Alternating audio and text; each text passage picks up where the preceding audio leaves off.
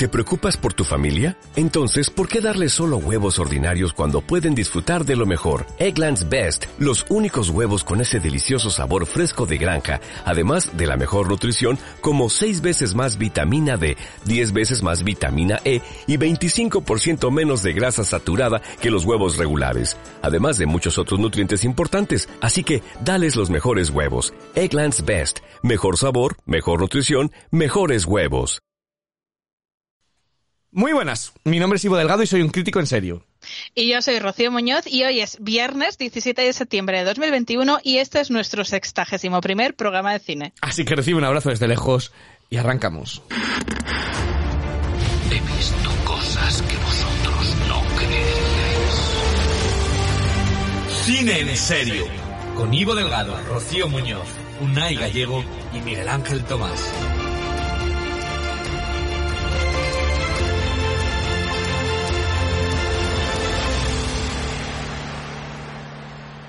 Esta semana traemos varios quebraderos de cabeza. Arrancamos con dolores de cabeza literales en Maligno. Vamos a continuar con los de una mujer terminal en busca de su hijo en Adiós Idiotas. Y terminaremos con los quebraderos que un abogado tiene que plantearse para poner valía a las víctimas del 11S en Word. Todo ello, como siempre, sin spoilers. ¿Por qué me escribo yo palabras como quebraderos? yo muchas veces me hago esas preguntas de las cosas que me escribo yo. Sí, por eso, totalmente. Bueno, muy buenas, Rocío. Muy buenas, Ivo. Películas muy distintas entre, entre ellas, ¿no? Eh, para que no Tenemos para, para, todos los gustos. El menú viene variadito. Oye, y he sobrevivido, ¿eh? Ah, es cierto, he sobrevivido. Hay una sombra rarísima y yo no te lo quiero decir, pero yo la he visto que antes no estaba cuando hemos empezado a grabar y a veces cuando te mueves, yo no sé si es un efecto de Skype, pero cuando te mueves yo veo algo rarísimo detrás tuyo. Pero bueno, cosas tuyas. ¿Vives sola? Eh, no, pero ahora mismo estoy sola en casa. ¿Segura? bueno, o igual no, claro, igual sí que tengo compañía conmigo. bueno, pues con nosotros, eh, que sí que está acompañándonos, por fin, después de estas vacaciones, que ni la Piqué se iba con el... Eh, lleva media vida de vacaciones, eh, Miguel Ángel, Tomás Miguel Ángel, muy buenas. Hola, muy buenas. Sí, me da unas buenas vacaciones. ¿eh? Yo eh, no veía el momento de volver, la verdad, pero eh, porque me iba a costar más, sabía si me esperaba. Entonces, pues creo que traía un poco la hora de volver a la realidad, porque si no, ya es que me quedaba de vacaciones y hasta que, hasta que pudiera, vamos. Qué suerte tenéis los que tenéis vacaciones y yo aquí sufriendo, sufriendo. ¿Ves, Rocío? Miguel Ángel viene moreno. Es lo que se hace uno cuando se va de vacaciones. Oye, pero de verdad que es que a mí la cam no me hace justicia, porque yo vine roja como un tomate. bueno, pues vamos a hablar de estas películas y además junto con Héctor tenemos nuestro, nuestro reto cinéfilo, este reto en que hablamos de cine clásico de aquella manera, que es cine para toda la familia.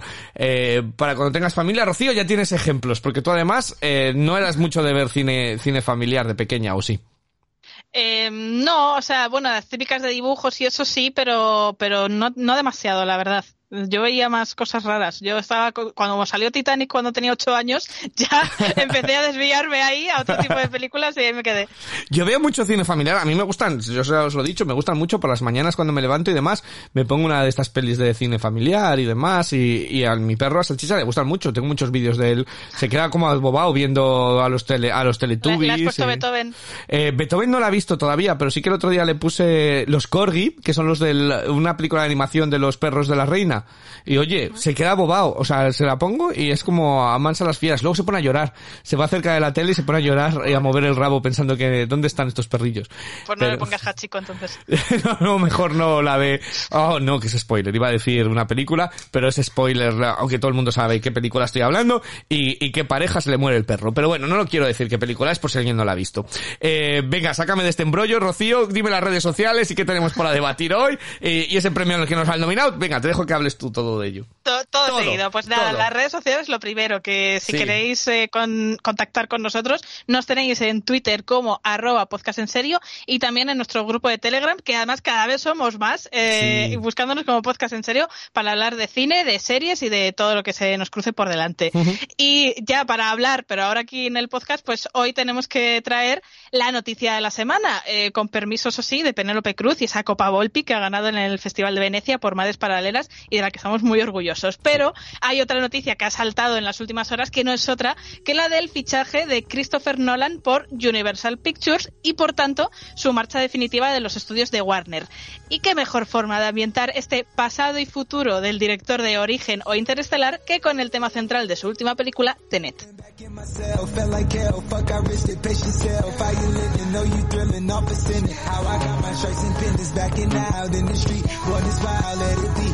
style, gotta eat. Not a vibe, but away with the sound. By the way, count it down by the day. To myself, know that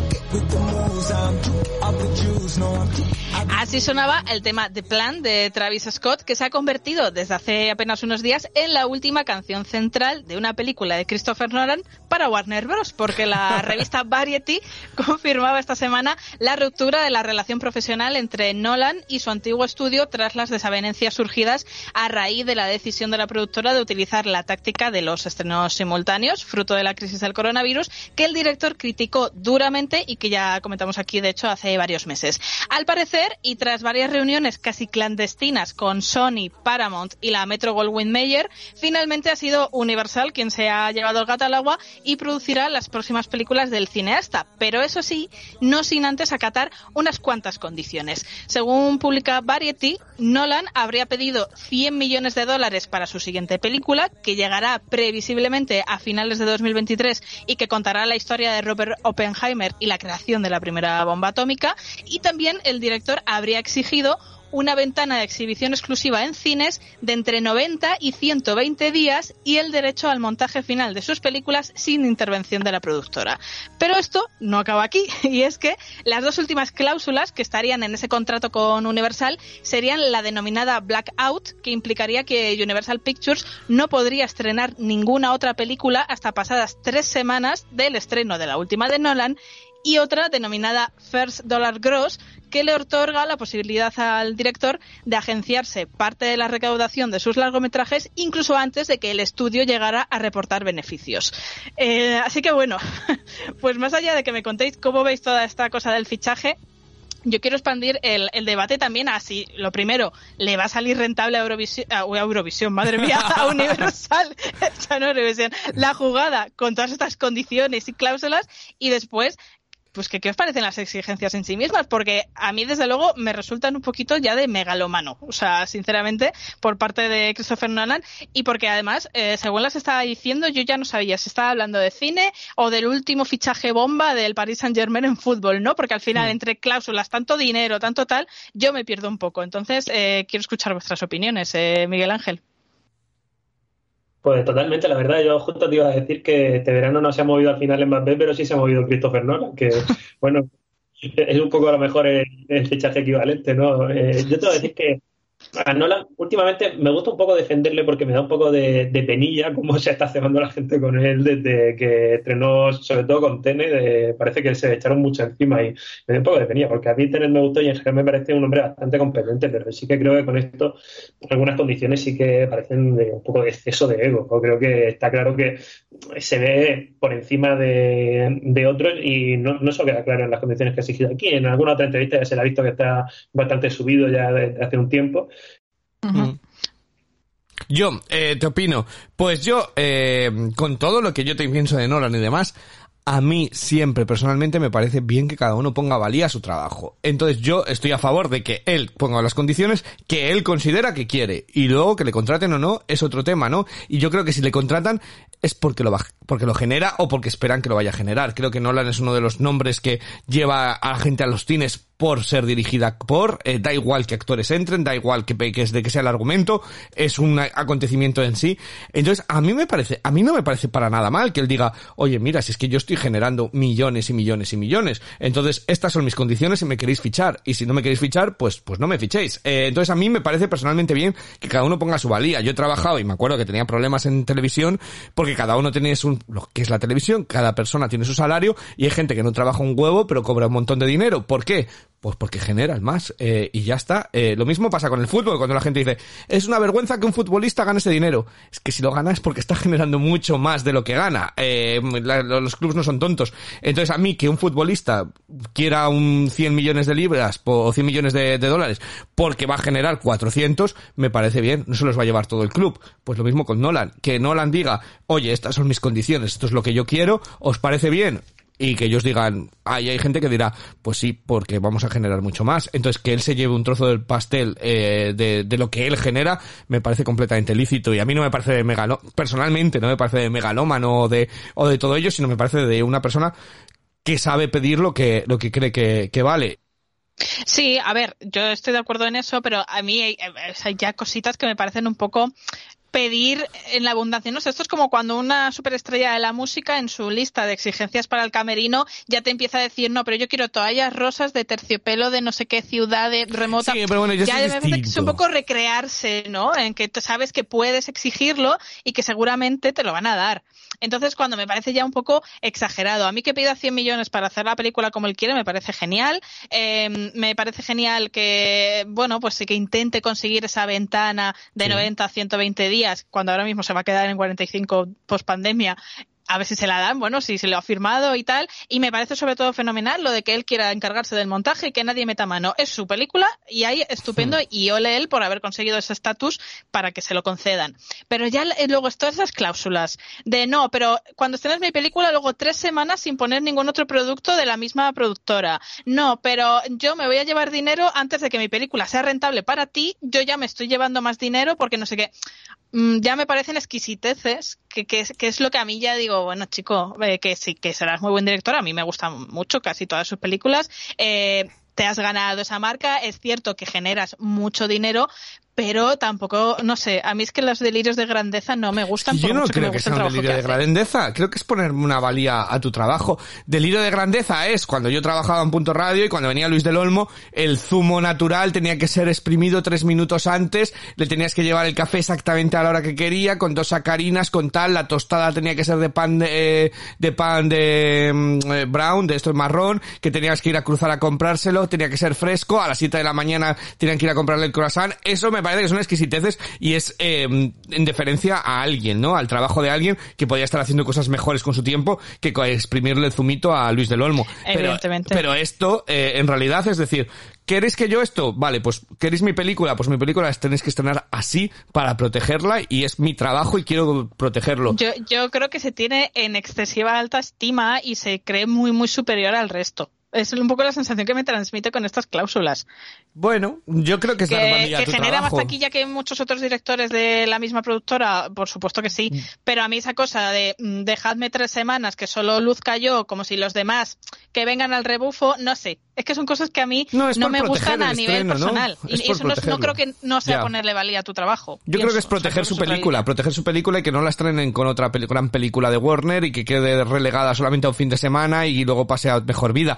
Pero si tu película es muy buena y ha costado 100 millones, ya la protegerán de por sí, no tienes que firmarlo en un papel. Bueno, no lo sé, ya yo no, yo no sé, tú, tú sabes de música, Rocío también, y cuántos, cuántos cantantes eh, deberían haber firmado eso, eh, de que su disco iba a ser emitido y que no iban a emitir y que no iba a ser estrenado al mismo día que otra superestrella para que no le tapara y demás. Eh, yo creo que él está metiéndose también en el marketing y demás.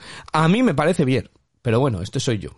No, bueno, no, sí, tampoco es que me parezca mal, me parece que se, que se puede pulir. No es que me parezca horrible, pero creo que hay casitas que digo, ay, qué pereza me das. Pero bueno, que por lo demás, pues oye, ojalá, ojalá le renta Universal, es lo único que pido, porque si no, después de todo, de pasar por todo esto, como luego la película sea otro batacazo como Tenet, ya no sé qué va a pasar. Yo soy pro Christopher Nolan. Yo algún día, algún día pondré estas exigencias cuando vaya a trabajar y diga, quiero, quiero mi, es que deberíais de traerme un zumo natural, ¿sabes? Y, y exprimido. En fin, eh, pues, pues ese era un poquito el tema de debate que queríamos traer hoy. Eh, ¿Qué te parece, Rocío, si nos ponemos más familiares? Te lo voy a decir antes de que digas que Héctor no entre como todas las semanas, que le tienes ahí, el Héctor está ahí ya a la ventana, así que nada, vamos a dejarle, vamos a ir a la ventana y hablamos de cine familiar, si te parece. Venga.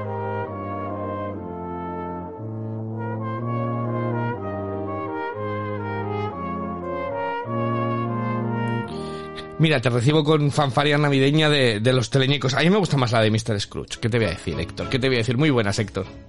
Muy buenas, ¿qué tal estáis? Traigo esto que además me sé todas las canciones en inglés y en español, pero no me voy a poner a cantar. Eh, porque hablamos de cine familiar contigo y has escogido para mí una de mis películas favoritas de pequeño. Todas las navidades me la, me la ponía. Tengo la tengo la cinta en VHS por ahí súper rayada. Eh, que son los teleñecos en Navidad. ¿Cómo se cuenta? Se llaman en español. ¿Los teleñecos un cuento de Navidad? ¿Puede ser? Los teleñecos en cuento de Navidad. En cuento de Navidad. Que es una versión del cuento de Navidad de Dickens, pero con los mejores personajes y las mejores personas del mundo mundial, que son los teleñecos. Eh, entonces, eh, bueno, cuéntala tú, cuéntala tú de qué, de qué va. Bueno, pues ya lo has dicho, es una eh, adaptación, y yo creo que fiel adaptación a, Cuento de Navidad de Charles Dickens, con los teleñecos y Sir Michael Caine como protagonistas, ¿no? Este último interpretando al Ebenezer Scrooge. Sí. Claro está. Sí, totalmente. ¿Por qué has cogido tú esta película? Tenía, tenía, pues que la Navidad. Pues no, no, la Navidad me gusta, ¿eh? pero mira, es una losa que lleva arrastrando durante muchísimo tiempo, porque además soy un fan absoluto de los teleñecos. Eh, no los Muppets, los teleñecos, coño, se llamado siempre los teleñecos aquí en España. Ahora los modernos lo llaman Muppets. Y, y, bueno, había visto todas las pelis menos esta, no sé por qué, pero mira, me la había perdido.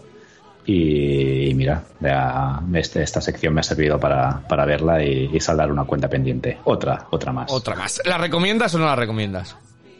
Hombre, por favor, es que si sois si sois tan pecadores como yo que y no lo habéis visto aún, hacedlo ya, porque, porque vale mucho la pena. Además, en Disney Plus eh, está una versión 4K muy, muy chula. No es, no es la mejor remasterización que, que puede haber, pero la, no, no, la calidad de imagen es muy chula. Ah, es que, es que aquí, Héctor, por si no lo sabéis, y tenemos muchas discusiones en el grupo, tú pones, me compraste DVD, pues vaya mierda, no es 4K, no, no te sale, no tiene Dolby Surround, eh, y, se ve el grano de tal. Chico, eh, no pasa nada por ver las películas como se vean. Aquí Rocío y yo diciendo el otro día que nos hemos visto películas en una televisión de 10 pulgadas, eh, Rocío que se las ve en, el móvil, en el móvil, eh, y eso que el móvil de Rocío es un, es un Alcatel One o sea que no sé cómo, cómo lo vemos, pero, pero, pero sí. Eh, ¿Qué personaje te ha gustado más? Bueno, tú eres Doctor Scrooge por completo. no, hombre, yo tengo corazoncito también. Eh, eh, de identificarme con nadie, porque, bueno, el protagonista obviamente cambia mucho, ¿no? Pero pero me voy a quedar con mi Muppet favorito de siempre, que, y aquí sale poco, la verdad, pero es Vicker. Eh, mi, mi, mi favorito es Vicker. Ah. Mi, mi, mi, mi, te pega, te pega, porque yo siempre que pongo algo sale, sales con el mi, mi, mi, mi, mi, mi. El mío es la Rana Gustavo, de siempre. Yo algún día contaré, porque por eso yo estudié periodismo, por la Rana Gustavo y por Tintín. Eh, eran mis ídolos de pequeño, Tintín y la Rana Gustavo, así que por eso. Eh, ah, ¿alguna, ¿Alguna frase del guion que te haya, que te haya resonado? Bueno, hay muchas y las canciones son geniales todas, ¿no? Pero más que una línea o frase me quedo con una palabra, ¿no? Que es la palabra, yo creo, clave de la peli y, la voy a decir en inglés, ¿no? Que es humbug, ¿no? Que la dice Michael Caine tropecientas veces, ¿no? Sobre todo la primera mitad de la peli. Eh, ¿Por qué crees que ha pasado la historia? ¿Qué tiene esta película de mágica? Hombre, como todas las pelis y producciones de Jim Henson, ¿no? Pues esta, esta artesanía de, de mezclar muñecos con, con, gente, ¿no? Y hacer unas eh, técnicamente es que yo siempre me quedo asombrado porque me parece una brutalidad, ¿no? Y además en este caso adapta muy bien una, el cuento por excelencia navideño y, con un Michael Caine que, bueno, sublime, que canta y todo, o sea que no se puede pedir más.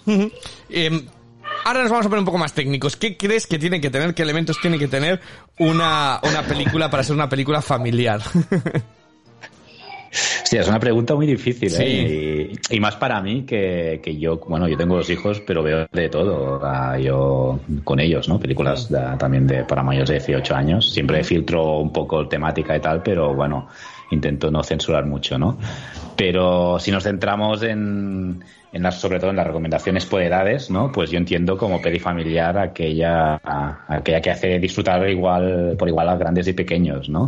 Y fomentan valores esenciales como pues el respeto hacia los demás, amistad, amor, etcétera, ¿no? ¿Crees que esta película los tiene? Hombre, por supuesto. que esto, todas las pelis de, de los Muppets y, y, todas las producciones de Jim Henson lo tienen, ¿no? ¿Qué nota le pondrías tú ya por redondear eh, y por qué la gente tiene que, verla? Venga. Pues yo le pongo un 9 a la peli. No me quedo con el 10, pero le pongo un 9 porque es bueno es una peli súper mágica y bueno esta es una sonrisa toda la peli y, incluso con lágrimas porque el último tercio es súper emotivo no aunque tenga el toque divertido de los Muppets y, eso la gente yo creo que si no la ha visto que yo debo ser de los únicos que no ha visto esta peli pues que lo haga porque porque no se arrepentirá Totalmente, totalmente. Pues yo me uno a tu recomendación, eh, así que, así que, bueno, pues ahí queda. Rocío, tú no la has visto, ¿no? No, yo estoy en ese grupo de únicos. Únicos, únicos, únicos. Lo sabía yo, lo sabía yo. No te voy a dejar que hables todavía porque yo sé que Rocío estas pelis infantiles, esto que, esto del corazón calentito y demás, Rocío no lo practica demasiado. Eh, de pequeña ella se veía eh, la de los cien pies y demás y todo de terror y yo, todo yo veía películas de Van Damme con cinco años y no es broma, ¿eh? bueno, yo las de Steven Seagal también, a mí las de Steven Seagal me parecían divertidísimas de pequeño. Eh, pero, porque sí, porque bueno, es que son películas para niños. Ahora tienen Marvel. Discutamos otro día sobre si las de Marvel son películas infantiles o no. Pero vamos a vamos a preguntarle a Miguel Ángel eh, qué películas ha visto se ha visto él eh, orientado hacia la familia y qué le ha parecido. Bueno, pues yo me he visto La Invención de Hugo de Martin Scorsese, que es una película que tenía ya pendiente desde hace mucho tiempo, porque sabía que viendo la temática y un poco la estética de lo que iba y demás, creía que era una película que iba a llegar bastante al corazón y te que así ha sido. Así que yo la tengo que recomendar a todo el mundo. Creo que es muy bonita. No sé de lo que va, un pequeño mm, resumen así un niño que sobrevive prácticamente solo, como entre guerras, yo eso la recomiendo totalmente, creo que también para verla en familia. Eh, tiene que ser una película que se deja disfrutar muy bien, especialmente a través del personaje este del de, el inspector del, tren. Eh, creo junto con Hugo hacen un dúo bastante gracioso en, la, cuando se, en las escenas en las que se encuentran a lo largo de la película. ¿Qué nota le pondrías, Miguel Ángel? Ah, yo le pongo un 9, es que ya digo que me ha llegado muchísimo al corazón y me ha encantado. Ya empiezo ya con las notas altas de vuelta. Yo tengo que decir que es una película, eh, ahora le preguntaré a Héctor si la ha visto o no, pero yo es una película que a mí me gustó mucho porque creo que es una carta de amor al cine de Méliès, tiene muchísimos homenajes al cine Scorsese y yo recuerdo que es uno de los 3Ds además más creativos que hubo en su día. Eh, hay que decir que el 3D ha pasado un poquito a mejor vida, eh, de nuevo, pero, pero yo creo que en esta tenía su justificación por cómo jugaba con la historia, con la historia del, cine. ¿Tú lo has visto, Héctor? Ah, sí, sí, la he visto, la he visto. Y sí, como, bueno, el, 3D ha pasado a mejor vida hasta que lleguen las 500 secuelas de Avatar, pero. pero volviendo a la peli, sí, la he visto a mí. La verdad es que, bueno, eh, no me entusiasma la peli. Me gustó mucho la experiencia 3D y la historia sí es muy bonita y una oda al cine, ¿no? Pero no sé, me, la, la vi como muy Uh, no sé, muy sintética la peli, ¿no? Muy. Héctor fue a ver Gangsters. Es Scorsese sin sangre y dijo: A mí, dadme sangre. Que películas familiares sin sangre no las quiero.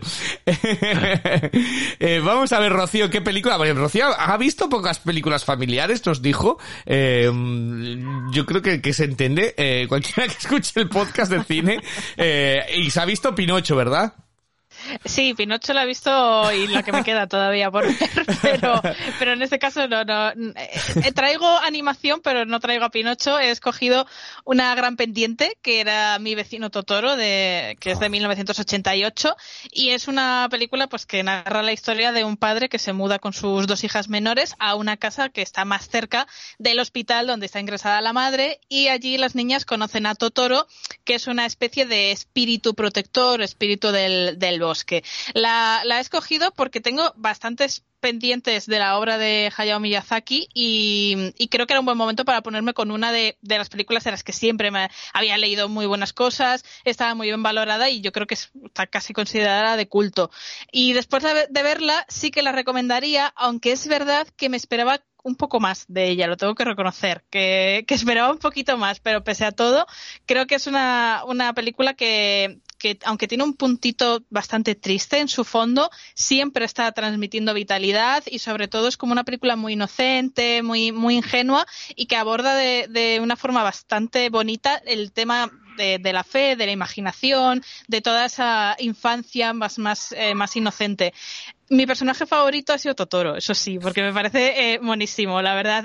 Sale menos de lo que de lo que creía. Pensé que tendría más peso en la película, eh, pero aún así lo que sale creo que se roba el show por completo y, bueno, prueba de ello es que se convirtió en, todo un icono que incluso es eh, símbolo del logo del estudio Ghibli, ¿no?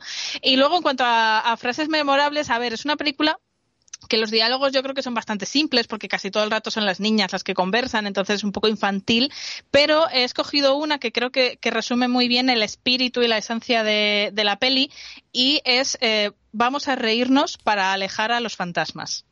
Eh, y yo creo que es un poco incluso la moraleja, ¿no? Eh, Un mm. poco lo que te queda. Eh, entonces, pues, a ver, ¿qué más decir de, de, mi vecino Totoro? Es, eh, es una película que en su momento pegó un pelotazo enorme en Japón, pero realmente su fama mundial llegó mucho más tarde. O sea, creo que en Estados Unidos se estrenó sobre el año 93 y a España, por ejemplo, la sacaron directamente en VHS, para ya por los más antiguos, en el año 96.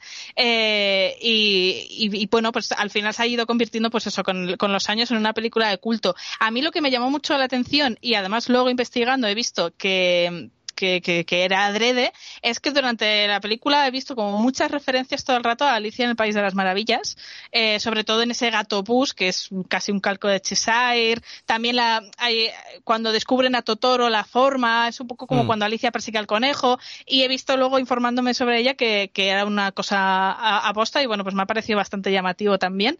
Y, y bueno, pues eh, la, la pregunta clave de qué elementos son necesarios para, para entretenimiento familiar es difícil pero yo creo que al final tienen que ser historias eh, accesibles para cualquier edad, para que todo el mundo las pueda entender. Y creo que las películas necesitan tener un componente, si no de aventura, sí algo que, que te mantenga un poco pegado a la pantalla, que sea interesante para todas las edades. Eh, yo creo que eso sumado a lo que ha mencionado Héctor también, de que transmita valores y bueno, pues lo que siempre le atribuimos al cine infantil, sea de animación o no, creo que sería un poco como las, las piezas clave y eh, Totoro lo tiene totalmente. Me parece un, un cuento muy chiquitito, muy pequeñito, muy sencillito, pero muy bonito. Y de nota, pues le, le voy a poner un seis y medio, porque a mí me ha parecido menos de lo que esperaba. El hype siempre juega en contra, pero sí que la recomiendo, por supuesto. Y, y nada, pues si alguien estaba como yo hace unos días de que no la había visto y se la quiere quitar de, de pendientes, pues la tiene en Netflix. No tienes perdón de Dios. Eh, Héctor, díselo tú, por favor. No tienes perdón de Dios. Pero si he puesto más nota a la Cenicienta de, Prime Video que a Totoro. Esto un poco pecado ya, ¿eh? Bueno, a ver, eh, no es comparable.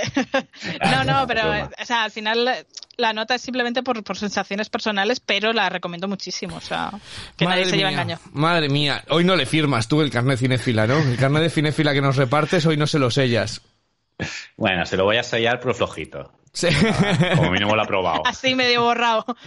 Bueno, eh, pues yo he visto El Cristal Oscuro de Jim Henson. Mira, hablábamos de los Muppets. Yo es que de oh. pequeño, y tengo que explicarme, yo era demasiado fanático de los teleñecos. Entonces, eh, rechazaba todo lo que no fuese los teleñecos. Entonces, tengo que decir que Labyrinth le vi, la película hace tres años, dos, tres años únicamente, y, eh, ¿qué, narices? La he visto en la pandemia, o sea, que el año pasado, y, y este El Cristal Oscuro, pues me he tenido que acercar, que acercar ahora. Como sabéis, es una película de 1982 y la verdad es que la he escogido porque, pues como estoy contando, como amante de, de Jim Henson, pues que no la haya visto, pues, pues manda, manda, clama a Dios del cielo, ¿no? Que, que no la hubiera visto. Y la recomiendo totalmente. Me alegro muchísimo de haber visto esta película.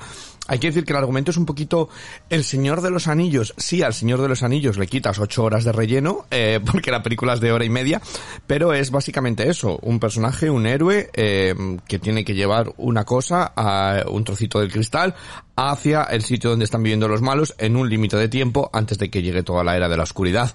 Maravillosa, o sea, sencillo el argumento, fácil de seguir y, a mí me ha gustado mucho porque creo que hay mucho cuidado y mucho cariño a la hora de hacer esta película. Entonces, por la parte técnica y por el cuidado que ponen en los decorados, en los personajes, eh, en crear ese mundo de fantasía, eh, me ha gustado muchísimo. Eh, la única línea que yo he puesto, que he cogido, pues he puesto en otro mundo, en otra época, en la era de las maravillas, porque realmente es pues donde viene esta, esta cinta. Y yo me, me, me identifico con los habitantes del bosque, porque son súper eh, chulos. O sea, son muy graciosos y, son como yo, ¿no? Alguien que es súper guapo dentro de, dentro de su fealdad. Eh, entonces yo creo que esta cinta pasa a la historia por la proeza técnica, por el cariño que, que le han puesto y eh, sobre todo por la moral de la cinta también. Así que esta es mi, esta es mi opinión. ¿Qué te ha parecido a ti, Héctor? Tú que seguro que la has visto. A mí me encanta. Yo soy más de Cristal Oscuro que, de, que dentro del laberinto.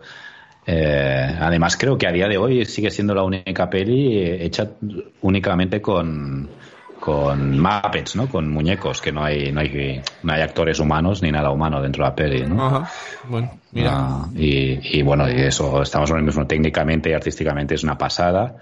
La historia es un pelín más oscura, ¿no? se nota que intentó ser un poco más adulto, Henson ahí. Y, nada, una historia, una de aventuras súper chula. Aún tengo pendiente la, la, serie o la miniserie de Netflix que estrenaron, no sé si hace un par de años. Y a ver si me acerco. bueno, pues ahí está. Muy, buena lección. Están nuestras cuatro recomendaciones, que está al oscuro, eh, La invención de Hugo, tenemos, eh, hoy madre mía, como tengo yo en la, la, cabeza, los teleñecos en un cuento de Navidad y eh, a Rocío no le hagáis caso, por favor, y ved ya Totoro, porque todo el que le ponga menos de nueve a Totoro eh, no tiene corazón. Pero si le he recomendado. Pero no tienes corazón, ni perdón de Dios, de, de, de, de darle esa nota a Totoro, de verdad. Eh, ¿Has visto el viaje de Chihiro?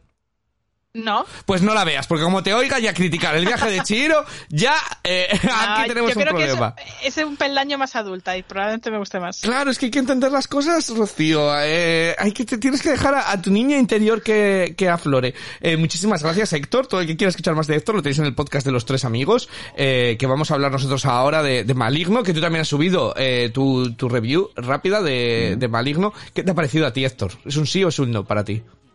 Bueno, yo no la he visto, la ha visto Iván, ah. ha sido el quien ha hecho la crítica en caliente. Yo la tengo pendiente a ver si, este fin de semana hago un doblete con Dune y Maligno en los cines y, la veo. Tengo muchas ganas porque a mí me gusta mucho James Wan como, pues, como dirige. Pues yo creo que a Rocío hay que ponerle más Maligno eh, para que entienda luego y se quiera ver a, Abrace a, Ha sobrevivido, veo. Ha sobrevivido. Bueno, ahí, ahí, ahí.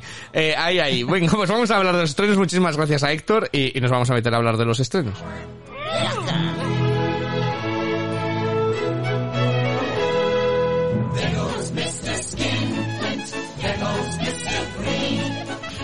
Bueno, pues venga, vamos a hablar, vamos a pasar de tema completamente, Rocío, y nos metemos en ese estreno de la semana, que es la película de Maligno.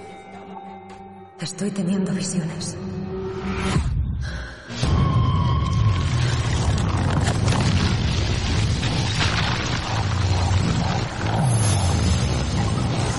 El maligno conocemos a Madison, una mujer embarazada que sufre una terrorífica verdad. Es paralizada por visiones de asesinatos terribles que suceden al otro lado de la ciudad. Su ansia por detener al asesino y descubrir qué le sucede, lidera la nueva cinta de James Wan, creador de tres terroríficas franquicias, tanto Show como Insidious como Expediente Warren. Rocío, ¿es maligno un nuevo filón en el cine de terror? A ver, yo creo que eso sin duda sí. O sea, creo que vamos a tener Maligno para rato. Creo que, que va a haber secuelas y que va, va, a tener una nueva saga, ¿no? Como, como las que mencionabas. Eso por descontado. Pero yo vengo aquí a deciros que en qué hora acepté ver esta película. O sea, de verdad, tengo mucho que decir de ella, ¿vale? Eh, ah, pero antes de meterme en opinión personal, por contextualizar un poco más, eh, pues nada, contar que la, película, de hecho, arranca, yo creo que muy arriba, ¿no? Eh, con una escena donde hay mucha sangre, mucha la típica ambientación de terror, ¿no? De luces parpadeantes, un pasillo de hospital. Sí, estabas o ahí, ¿no? Sí, total. y yo decía, madre mía, si esto empieza así, ¿a dónde va a ir, no? Entonces, bueno, pues con esas escenas donde nos presentan pues una especie de ser extraño, bueno, no lo llegamos a ver, pero lo intuimos como que es alguien como casi demoníaco que cuando se descontrola, pues que se carga todo lo que se le pone por delante y que pues va a funcionar como el, maligno de la película, ¿no? Después de esto, eh, meten unos títulos de crédito que parecen un poco sacados de cuarto milenio, todo hay que decirlo, y ya nos presentan a la protagonista, que es esta mujer que comienza a tener esas visiones, donde aparece o, siente que aparece en escenarios de crímenes y, los, los, presencia y pronto pues se va a dar cuenta de que no son solo sueños, sino que es testigo de verdad y ahí ya va a empezar la verdadera historia de la película. Y a ver, yo iba acojonada porque había leído críticas buenísimas, eh, todo el mundo diciendo, ¡buah, qué película! No sé qué, arranca así con esa escena. Y yo decía, ¡ay, madre mía, que me voy a cagar aquí mismo, lo voy a pasar fatal! Bueno, yo creo que no me he podido reír más en una película. O sea, me parece tal comedia involuntaria que yo no salía de mi asombro viendo esta, esta película. O sea, de verdad, si esto verdaderamente es la cumbre del terror, como decía mucha gente, en plan de la mejor película de terror de los últimos años tal. Joder, yo he desperdiciado toda mi vida creyendo que este tipo de cine no lo podía ver porque le iba a pasar muy mal y resulta que está haciendo el canelo. O sea, porque de verdad me ha parecido una trama tan absurda, tan inconsistente. Es que a saber, que no se trata de que sea súper verosímil, porque es una película de terror y, ok, pero coño, que los giros de guion son casi de película de sobremesa, de verdad, que es que encima todos los personajes, la policía, la hermana, son todos patéticos, o sea, no están nada desarrollados, no están nada, o sea, son el absurdo, es como, mm, venga, pues pone, pone estas líneas de guion y que actúen así, ¿no? Entonces, no puedo entrar mucho más en detalles porque entrarían spoilers, pero es que hay, hay un momento de la película donde más o menos te, te hacen creer una cosa y tal, y bueno, esa idea me parecía guay. Incluso me perturbaba un poco la mente, ¿no? De decir, joder, qué, mal rollito, ¿no? Si esto fuera así y tal, te empiezas un poco a plantear. Pero luego le dan otro giro de timón a la cosa y ya dije, bueno, vale, pues a caso perdido con esta película, no hay por dónde cogerla. Y luego es que a mayores ni siquiera hay esa atmósfera de verdadero terror, ¿no? O sea, veo que hay mucho cliché, mucha escena de acción que parece aquello Matrix a veces, pero sentí más tensión casi eh, con la primera mitad de la peli del tubo o con la peli de Host. O sea, estaba más decir, joder, no sé qué me va a parecer aquí, que en cualquier momento de esta película. Entonces, ¿qué me ha parecido? Pues, a ver, le reconozco que es tremendamente entretenida. O sea, eso es verdad. O sea, es muy, muy divertida, a mí me pareció muy divertida, muy entretenida y que, que, funciona bien, ¿no? Es como un blockbuster de terror con destellos de buena mano en la dirección, porque pues, me gustó mucho la idea de, hay un plano cenital que va como siguiendo a la protagonista por toda la casa, eh, que, me, me parece que está muy guay, el uso del color en la escena que luego se ha utilizado para el póster de la película, me parece que está muy guay. O sea, hay cositas que molan y, y, que tiene cierto estilo del director, pero yo sinceramente no veo aquí esta gran obra de culto del terror ni todo lo que se me había pintado. A mí me parece una chorrada de película y que como película de terror y lo que yo esperaba encontrarme, aunque no lo quisiera encontrar, es una decepción absoluta. Entonces, eso es un poco en plan, ¿para qué me habéis hecho eh, enfrentarme a esto? Cagada de miedo si era una puñetera chorrada. Entonces, pues ahí me quedo, ¿no? Eh, no sé a Miguel Ángel qué le habrá parecido, si, si, si le ha parecido tan comedia como a mí o no es que hay cosas que, que son muy locas, que te tienes que reír sí sí, pero yo no lo veo mal, la verdad. Yo es que me lo he pasado muy bien viéndola en todos los sentidos. No me parece una película de terror, terror, eso es lo primero, porque miedo, miedo yo no he pasado, es verdad que tiene algunas escenas, algunos momentos bastante violentos, con bastante sangre, tiene su gore y tal, que también está bien. A mí la verdad es que no soy el mayor fan del gore, pero aquí creo que en esta película ha encajado muy bien y me ha llegado a pasar bien al final con el baño de sangre que te acaban dando un poquito eh, hacia la parte final. Eh, y aunque es verdad que no es una película de crear atmósfera de terror ni nada de eso, sí que creo que recupera también un tono de terror sí que de este tipo, más gore y demás, desagradable incluso en algunas escenas. Eh, que tampoco quiero explicar más porque entraría en spoiler, así que, eh, bueno, simplemente ir a verla, ir a pasarlo bien e intentar limpiar un poquito la mente de eh, voy a darle una capa de lógica a lo que está pasando porque eso te, lo va a tener que dejar en la entrada porque te puede volver locos. A ver, yo por primera, hombre, es una película de terror, es decir, las claves, el género, es decir, los, los elementos es una película de terror, luego puede dar miedo o no, que eso es otra cosa y es más personal. Yo siempre digo que, que lo que a mí me da miedo a, a otros no les puede, no les puede dar y viceversa.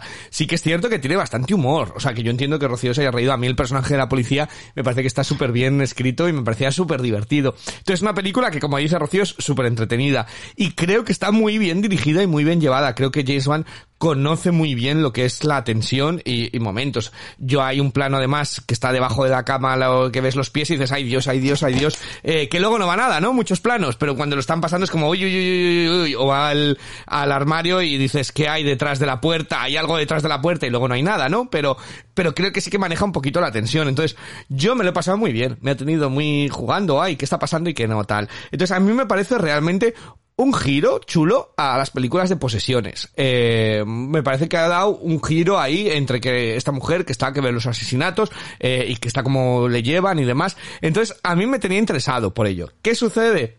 Pues lo que decís, que cuando se descubre el pastel, dices, vaya, gilipollez de película. O sea, es la sensación que tienes cuando termina el pastel.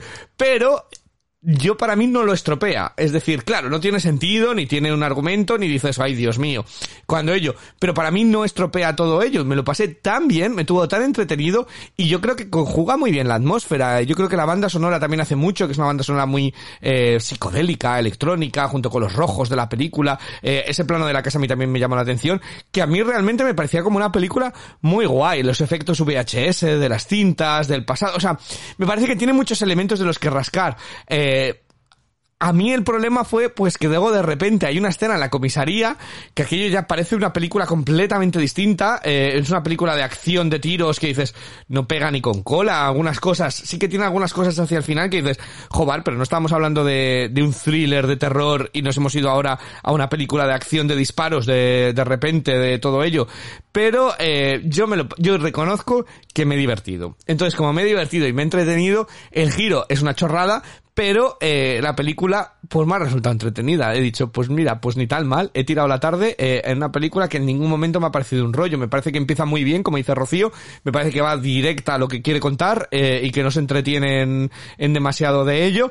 Y para mí, pues una buena, una, una buena tarde. No es la película más terrorífica que he visto, no es la mejor película que he visto en mi vida, pero bueno, con el, con la banda sonora, los efectos, el tal, el giro, pues oye, pues mira, pues divertida, entretenida para, para empezar septiembre, pues echándome, echándome una risa. Eh, y me parece a mí que James Wan sabe dónde poner la cámara para crear suspense y sabe cómo narrar la historia de una manera efectiva, como hablábamos con la de, para mí muy similar a la que hablábamos de, de Shyamalan, de Old dos, dos historias bien contadas que te mantienen pegado y que cuando termines dices, mejor no pensarla dos veces porque no tiene sentido. Pues eso, ese, ese estilo. Vamos a ver a Unai, ¿qué le ha parecido? A ver, mm, yo Maligno ha sido un absoluto disfrute. A ver, mm, vamos a partir de la base. ¿Es una película perfecta? No. ¿Tiene mil fallos? Sí. Eh, ¿Tiene alguna interpretación que eh, podría mm, podrías decir que digamos los actores no están a la altura? También se nota que James Wan se lo ha pasado como un enano, que le han dado absoluta manga ancha eh, con, este proyecto y es eso, se nota, se nota que, que eso, en definitiva, es muy, es muy homenaje, como digo, muy homenaje a Serie B, muy homenaje al guialo, muy homenaje a este tipo de terror. Yo esta película la, la doy un 7. Yo no sé, Rocío, si se atreve. Bueno, eh, me da, me, da miedo preguntarle, preguntarle qué, qué, qué nota le da a esta película.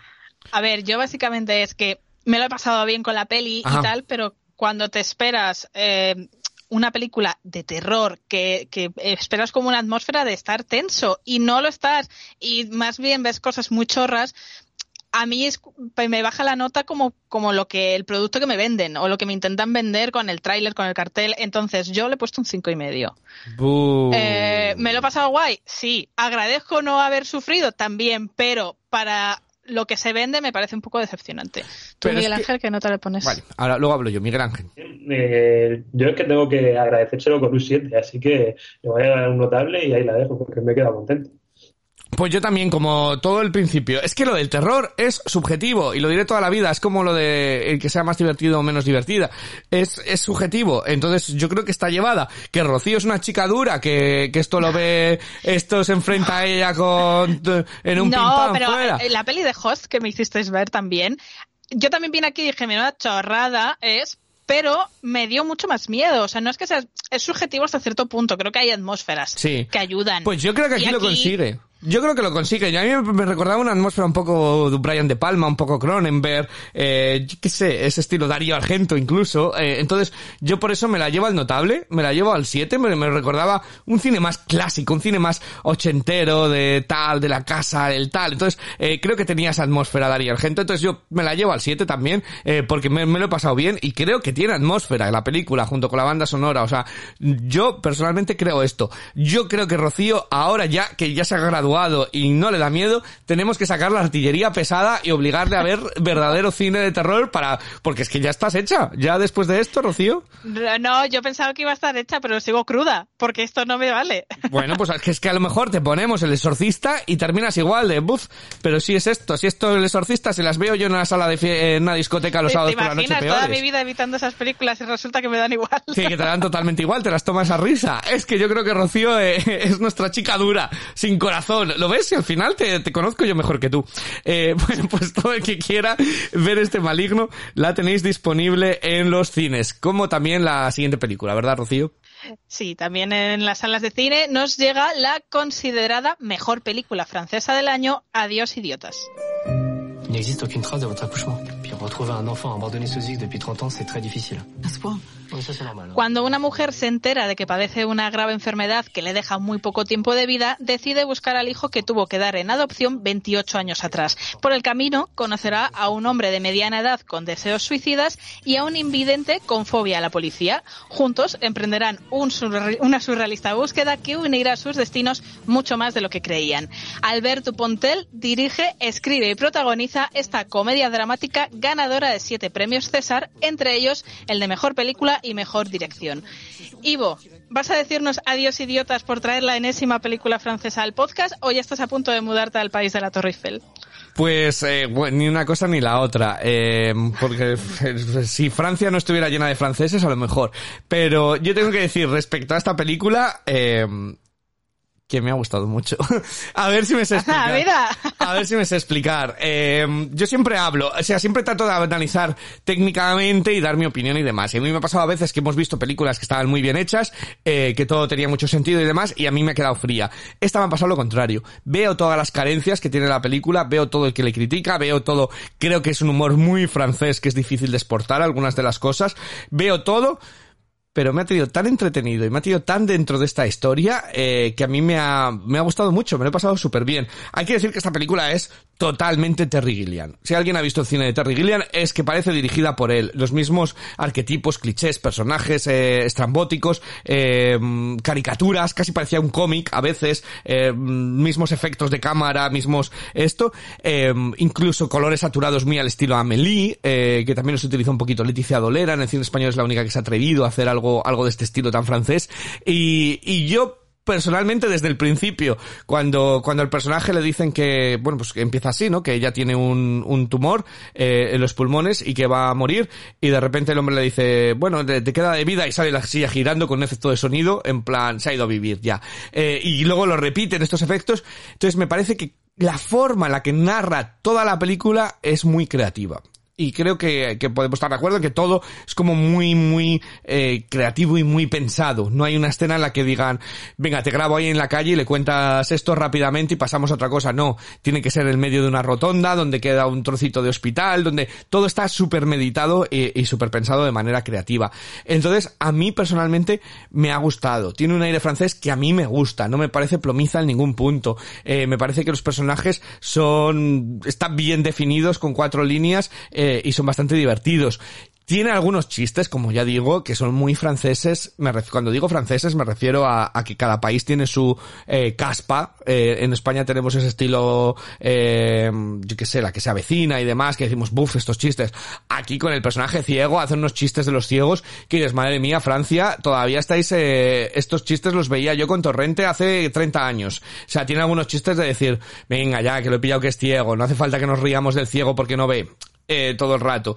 Pero aún así, personalmente creo que la película tiene un centro que es muy entretenido, tiene un corazón, que son los dos personajes que creo que funcionan muy bien, eh, y, creo que es una historia de inadaptados y de cómo, cómo una serie de inadaptados consiguen, consiguen juntarse. Entonces yo estaba súper metido con la historia, me ha resultado que además es súper corta, la película es muy cortita, eh, no llega a la hora y media, entonces se pasa volando, se pasa entretenida y visualmente muy creativa, así que yo personalmente eh, me ha gustado más de lo que, mucho más de lo que me esperaba, de verdad. Eh, no sé si era la mejor película del año francesa, porque también estaba la de François Ozon, eh, la de verano del 85, pero eh, desde luego que esto, esto estaba nominado con aquella promo de las cosas que hacemos, las cosas que decimos, y, me parece eh, las dos muy francesas, pero con, con una con corazón y la, y la otra el estereotipo francés. Entonces, yo personalmente me ha gustado mucho este Adiós Idiotas, la recomiendo, las recomiendo mucho. Eh, yo no sé, Miguel Ángel. Pues yo, cosas que sí, cosas que no. Yo creo que no he entrado tanto en la película como tú. Eh, es verdad que en el primer acto, la presentación de los dos personajes a mí me resulta súper divertida. La, y bueno, y cómo llegan a conocerse y a meterse en el lío que se acaban metiendo. Toda esa primera parte me encantó, me estaba pareciendo muy, muy entretenida, pero a partir de ahí la película me da la sensación que avanza como un poco torpe. No sé, se me acaba atragantando un poco con los toques, bueno, cuando vas conociendo un poco más a los personajes, acaban entrando inevitablemente en algunas escenas más emotivas, eh, acabas conociendo, e intentan que te encariñes con ellos y ahí hay momentos en los que me entraba más y momentos en los que me entraba menos. Yo creo que la relación entre los dos protagonistas funciona bastante bien. Me parece eso una comedia que en algunos momentos intenta, intenta hacer reír y funciona bastante bien y consigue realmente que te encariñen un poco con los protagonistas y la relación que tienen, pero en otras partes avanza de forma un poco torpe y aunque es verdad que es muy ligera, porque además la duración se agradece mucho, no, no me acaba de decir nada más que eso. algo normalito. A ver, Rocío. Yo, ojalá ser Ivo esta semana, pero no, no. mira que, o sea, se han cambiado las tornas. Fíjate de qué manera que yo era la, la aquí abanderada del cine francés y últimamente te están gustando más es que a mí me gusta el cine francés, excepto cuando se ponen a dar el coñazo con sentimientos y demás, y baguettes y demás, eh, pero a mí el cine francés me gusta mucho, y cuando el cine francés cuando es creativo, como esta película, me gusta mucho. Yo la veo una muy digna ganadora del premio, del premio César, pero bueno, eh, te dejo que, te dejo que hables. Sí, a ver, yo entiendo, o sea, estoy de acuerdo en que es una película creativa. ¿Qué ocurre? Em, a ver, no sabía muy bien cómo opinar porque, claro, tengo la sensación de que es una cosa más personal mm, mía con la película que algo objetivo, ¿no? Pero después de darle muchas vueltas es que pienso que simplemente, pues, no es para mí eh, el tipo de humor, el tipo de, de cómo esa creatividad que tiene conmigo no conecta. Entonces, eh, me ha hecho gracia porque tú eh, hacías mucho hincapié en no dura ni hora y media y súper entretenida, no sé qué, y a mí se me hizo pesadísima.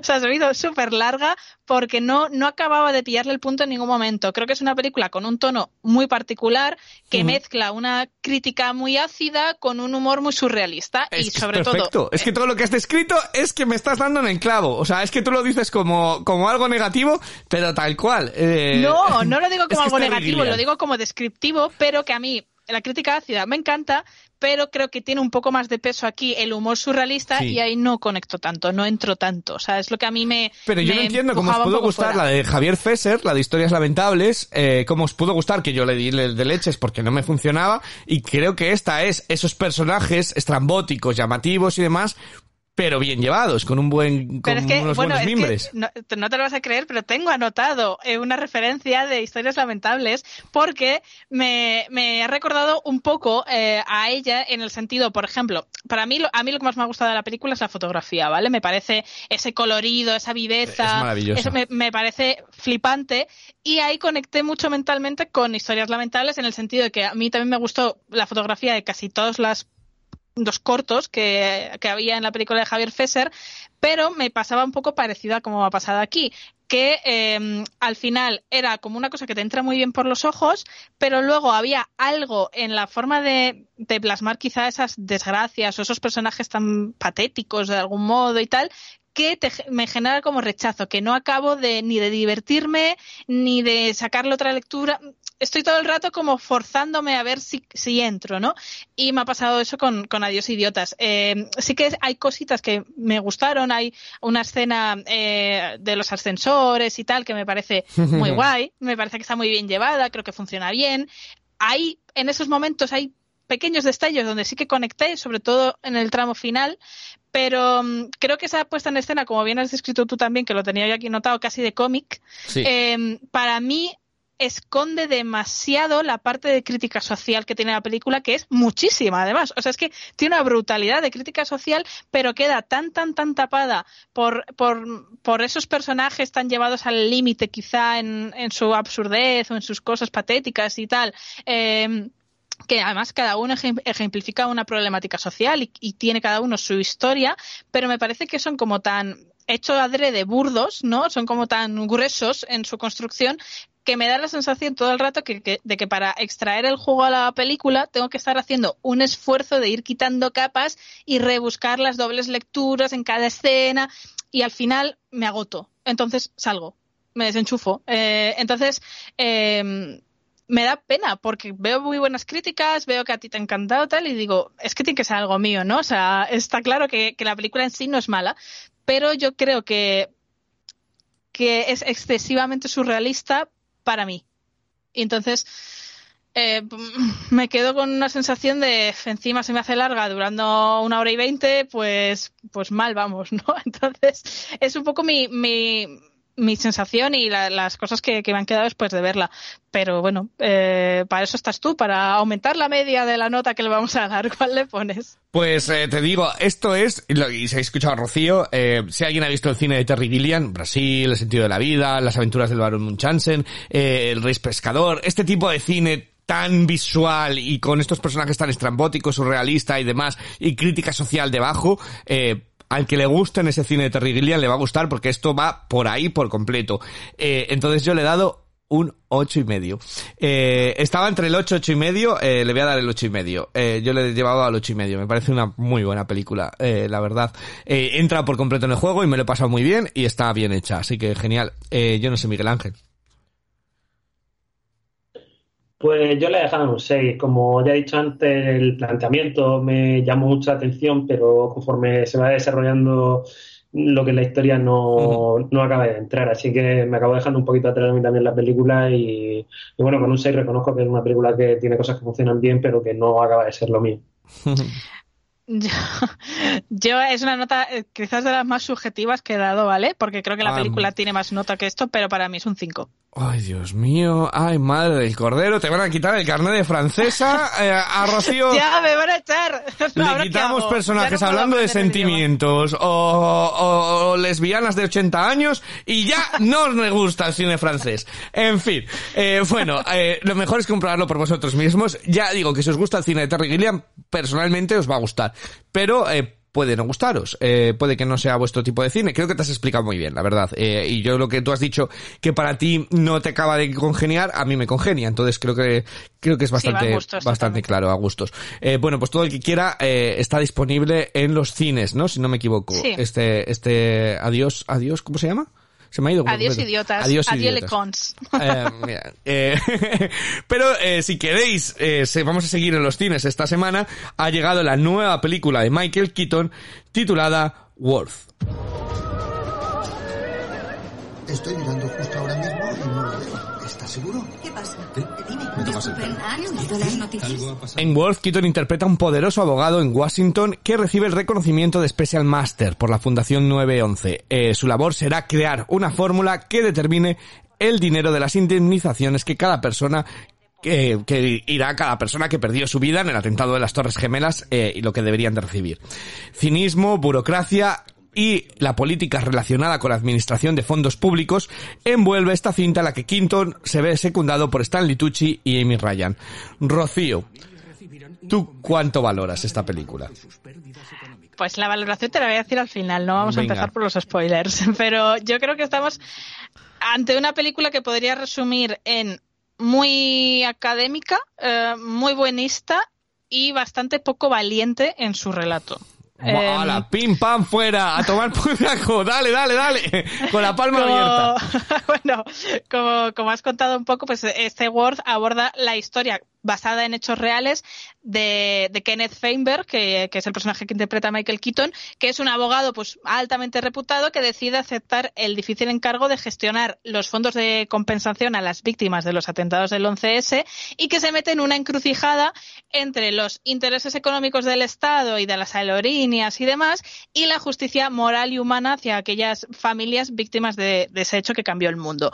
Por el camino, en, eso, en ese proceso que dura casi tres años, eh, se encuentra con un hombre llamado Charles Wolf, que es Stanley Tucci en la película, que es viudo de una víctima del atentado y que hará un poco las veces de antagonista y de Pepito Grillo, ¿no? Intentando hacerle entender que las personas y su dolor no son meros números que cuadran en un presupuesto. Y bueno, pues es lo que he dicho al, al principio. Creo que es una trama que podría haber sido jugosa, muy crítica y que hubiera podido dar lugar a un thriller como con cierta pasión y acaba cayendo en lo fácil y para mí se centra en exceso en la figura de este abogado al que pretenden como redimirlo durante todo el metraje y convertirlo en una especie de héroe, ¿no? Eh, lo cual a mí me resulta un poco aburrido porque mmm, incluso si lo pienso mucho es hasta grotesco, ¿no? Porque al final yo no veo nada, mm. nada de extraordinario en, en, su arco a lo largo de la, de la película. Sí es cierto que, que, la peli en general me ha gustado. O sea, me parece que es una película correcta, es amena eh, y, y bueno, me, me, ha gustado verla, pero creo que cae en varios sentimentalismos un poco baratos con los testimonios de los familiares de las víctimas, que imagino que serán historias reales, pero aquí las utilizan un poco como dedo en la llaga, ¿no? Para forzar la emoción que en sí misma la película no tiene, porque es tremendamente fría. Creo que, que quizá muy influenciada por el propio personaje protagonista y su personalidad, ¿no? Que es como una persona muy esquemática, muy metódica. Uh -huh. Y creo que la película eh, se mimetiza mucho con él en ese sentido. Y pese a que arranca con, con una premisa muy interesante, que, te, que, ya en la primera escena formula la pregunta ¿cuánto vale la vida?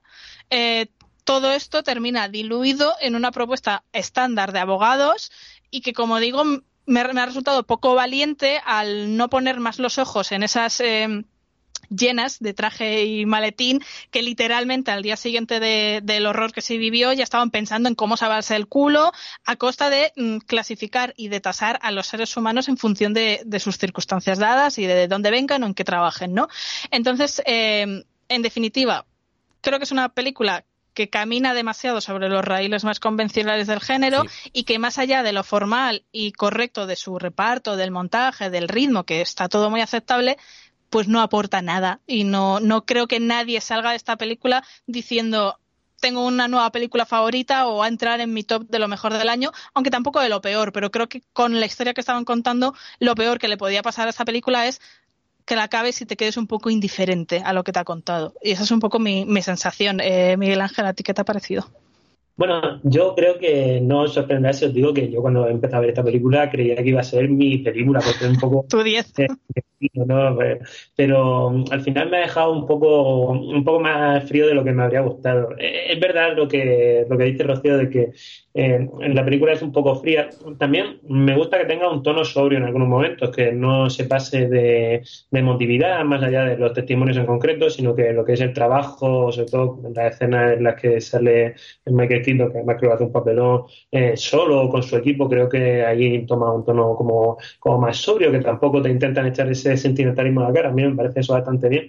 Eh, yo creo que es una película muy correcta, que tiene un, un guion sólido en general y que está muy bien actuada, pero que me falta un puntito más para llegar a ese siguiente nivel y que ya pueda darle yo tranquilamente aquí mi 9 y irme a casa feliz.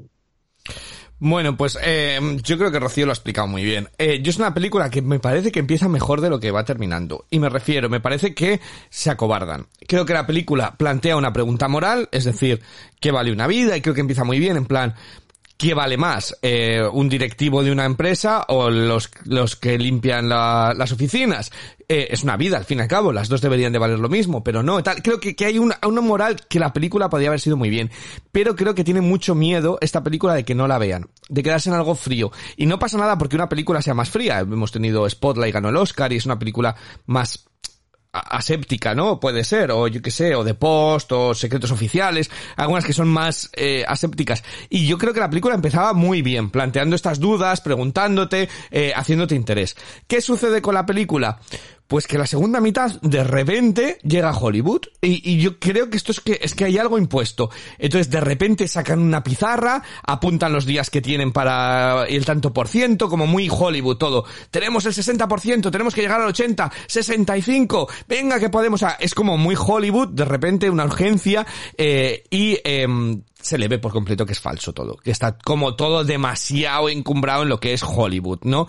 Eh, centran en tres historias, la verdad, todas las historias, para que empatices y creo que se le ve la trampa. Eh, creo que te quieren ahí manipular totalmente con estas tres historias para que empatices. Y al final, la película, todo lo que era esa pregunta, esa duda moral, ese gris en el que tú te deberías de posicionar, Creo que llega a Hollywood y te dice, este es un héroe, este es un villano, eh, y el villano está teniendo el arco para entender al héroe, para que todos seamos felices por completo. Tiene algunas escenas que al final a mí me parecían de vergüenza con todo lo que habían hecho. O sea, esas escenas con el correo, cuando llega el correo y demás, es lo más Hollywood que he visto en muchos años, de, hay más sobres abajo y tal. Hay una reunión en el restaurante al final que es de vergüenza ajena, o sea, de vergüenza ajena con lo que han construido.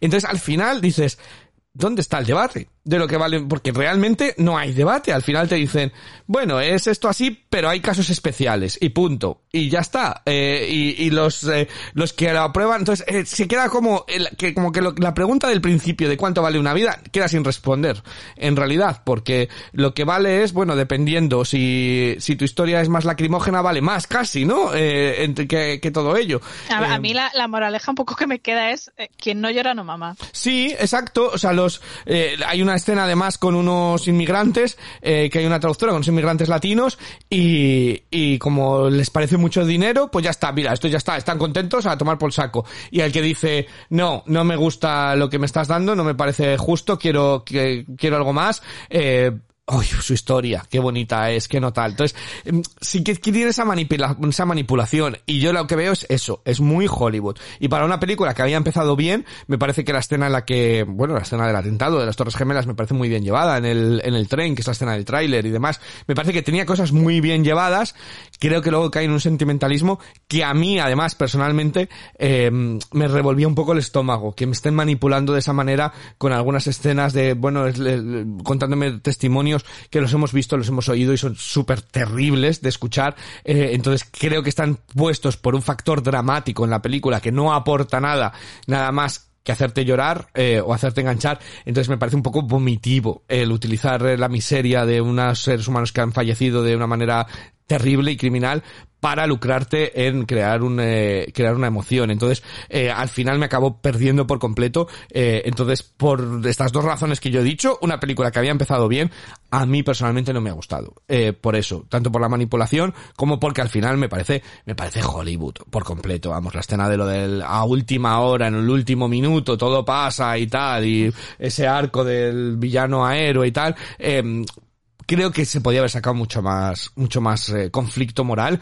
porque es cierto, o sea, es de lo que va la película, es decir, cuánto vale una, una vida, ¿no? Es el título de la película y al final, pues no, pues no, no acaba de resolverlo. Entonces, para mí, eh, la podéis prescindir por completo. Es una película que, Aquí, por ejemplo, en Reino Unido ha llegado directa a Netflix. Eh, ha sido el estreno de Netflix de esta semana. En España ha llegado a los cines, pero aquí se ha estrenado en Netflix. Eh, entonces, bueno, eh, creo que no tenía mucha esperanza en, en ella. Eh, yo no sé qué nota le has dado, Rocío. Eh, pues a ver, que hemos estado todos de acuerdo. A mí sí puedo decir que me ha gustado, pero le he visto todas esas carencias y además de hecho es que la, la película está, se, la idea va, se basa en el libro que escribió este abogado que se, que se llamaba precisamente ¿Cuánto vale la vida? Sí. Y es como, me estoy inspirando en esto, pero luego me lo llevo a donde me apetece. Hmm. Eh, pues bueno, pese a todo, yo le voy a poner un 6 porque creo que como película es correcta, eh, pero pues eh, lo de recomendarla o no, es que no aportan gran cosa. Sí. Entonces, si tenéis el día tonto, pues igual os la podéis ver, pero creo que hay cosas mejores. Sí. Miguel Ángel. Bueno, yo, como ya he dicho, es totalmente mi estilo de película, entonces es inevitable que me haya gustado bastante, aunque creía que le iba a dar más al final, sobre todo con ese principio que ya hemos comentado, de lo que le voy a acabar dando, que lo voy a dejar en un siete y medio, porque sí que me ha tocado, creo que al final es una historia bien contada y que me ha emocionado, pero sí que le encuentro, es verdad que le encuentro las carencias que vosotros le veis. Lo que pasa es que subjetivamente a mí este tipo de cosas me gustan mucho, pero eh, eso ya es cómo funciona. Como echábamos de menos a Miguel Ángel con Sí, sus notas sí. súper bien intencionadas siempre. Pues yo le he dado casi la mitad, yo le he dado un 4. Eh, me parecen dos estrellas esta película. Eh, como digo, si no hubiera sido por cómo eh, esa manipulación en, los, en las, de las historias del, del 11S, que, que, que, que son terribles, eh, y que están metidas con un calzador tremendo ahí a mitad, como te- aquí llora, eh, Q para llorar, faltaba Bayona con el, con el violín pues de fondo, ¿no? Lo, le habría probado, ¿vale? Solamente aunque solo sea por Michael Keaton y Stanley Tucci y Amy Ryan, que están muy bien, pero no le puedo aprobar, le doy un 4, lo siento. Eh, entonces esa es mi, esa es mi nota. Bueno, si queréis comprobar por vosotros mismos, este Worth está disponible en los cines.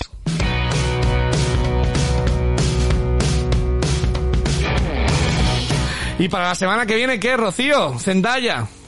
Pues sí, porque mira, disponible en los cines, pero solo en España, porque somos guays, pues vamos a tener Dune por fin, Dios mío, en pantalla grande, como bien le gusta a Villeneuve. Dune, no Dune, Dune. Dune, es que Dune es como Jorge Javier diciendo Secret Story, se muere un gatito cada vez que eso pasa. Entonces, Dune.